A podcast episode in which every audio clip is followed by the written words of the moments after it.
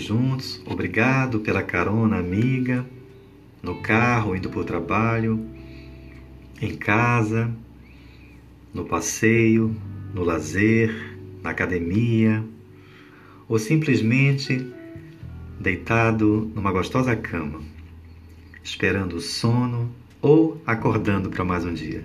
Muito obrigado pela companhia. Para que nós sejamos herdeiros da paz, é imprescindível se trabalhe imensamente o nosso mundo interior. Em verdade, há muitos desesperados no mundo de hoje, uma vez que ninguém atinge o bem-estar em Cristo sem esforço no bem, sem disciplina elevada de sentimentos, sem iluminação do raciocínio.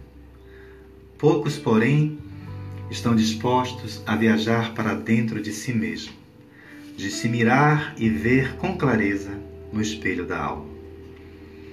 Como arrumar então o profundo desalinho, a bagunça do seu eu interior, se muitos perderam o endereço de si mesmo, não mais encontraram os caminhos que os levariam às moradas da alma. Para desenvolver este bate-papo de hoje, eu gostaria de utilizar-me de fatores comparativos, encaminhando o nosso raciocínio para algo que se nos afigura comum, bem conhecido: o espelho, aquele objeto que nos utilizamos no nosso dia a dia. O espelho, que reflete e reproduz a nossa aparência material, é sem dúvida um dos objetos cuja, cujo uso está generalizado para todos. O homem pode mirar-se à vontade, vendo com clareza sua imagem fielmente refletida na lâmina de vidro emoldurado.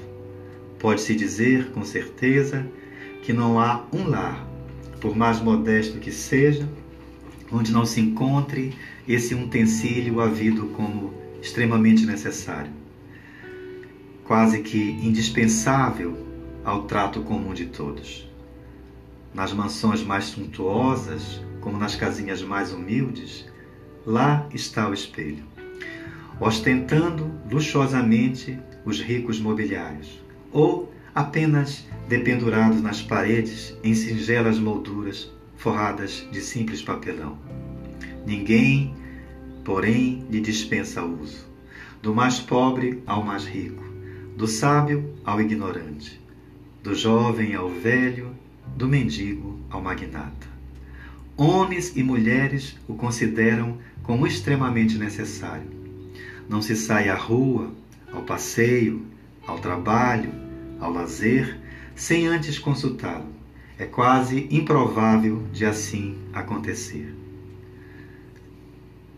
Sem esquecer de acrescentar, é claro, que a companhia inseparável do espelho se faz presente no sexo feminino, que o carrega consigo onde quer que for, como forma de garantir a impecabilidade da aparência, dando de quando em vez um toque no cabelo, no vestuário, na maquiagem, correndo o olhar de inspeção no seu porte, nas suas linhas gerais, no seu talhe. No entanto, cumpre-nos notar que há outro espelho, que não é fruto da engenhosidade humana, mas constitui a mais preciosa das faculdades com que Deus ouve por bem em seu amor nos legar, assegurando a todos nós um meio mais seguro de caminharmos triunfantes na conquista de um porvir glorioso. Refiro-me à consciência. Assim como o espelho reflete o nosso exterior, a consciência reflete o nosso interior. Vemos através dela a imagem perfeita da nossa alma, como no espelho vemos a imagem real do nosso rosto.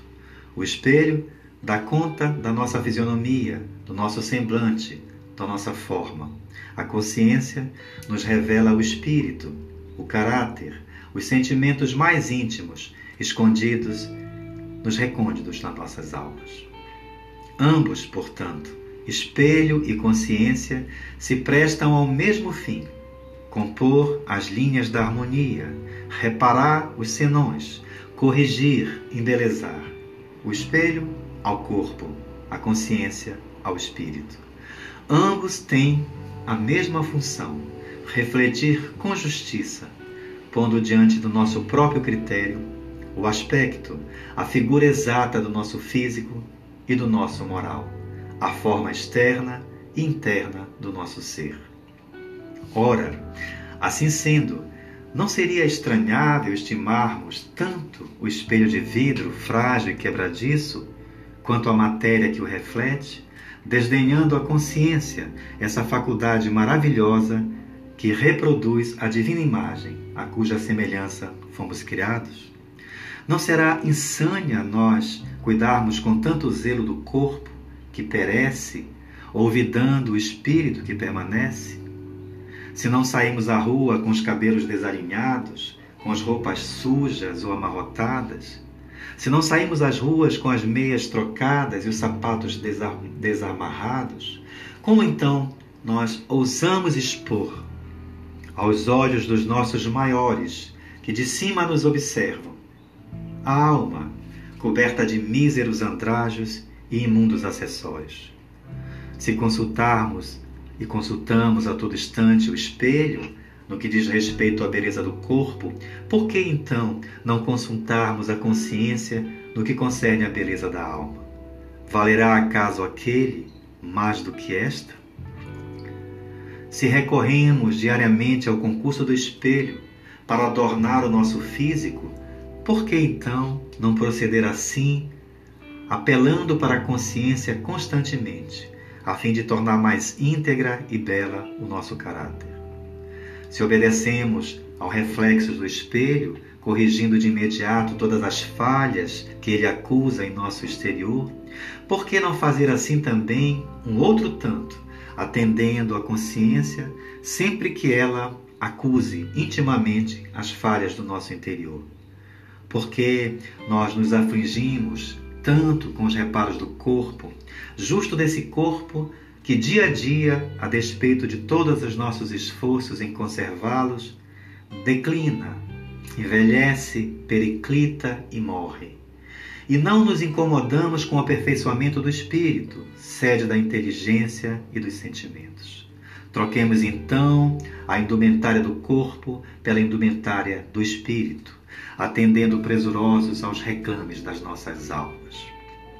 É admirável que o homem se mire tantas vezes no espelho de vidro e não se habitue a usar com a mesma assiduidade o espelho da alma, a consciência.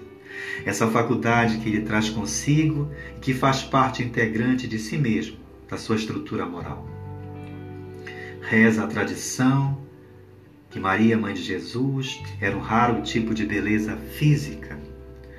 Nós cremos piamente nessa tradição. Cremos porque nós podemos ver positivamente, através das virtudes excelsas que lhe exonarvam o caráter de mulher perfeita, o reflexo de uma beleza sem exemplos nos faustos da história feminina.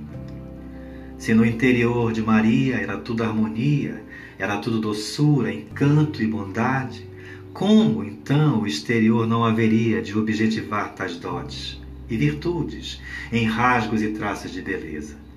Portanto, gente, sem deixarmos de nos olhar por fora com o concurso do espelho físico, olhemos-nos também por dentro e façamos uso contínuo do espelho da alma. É essa mensagem que nós queríamos transmitir hoje nesse podcast e que Deus nos abençoe a todos. Tenham um dia maravilhoso. Muito obrigado pela atenção e pelo carinho de todos. Uma boa noite, um bom dia ou uma boa tarde é, no momento em que vocês estiverem me escutando. Grande abraço a todos e até o próximo.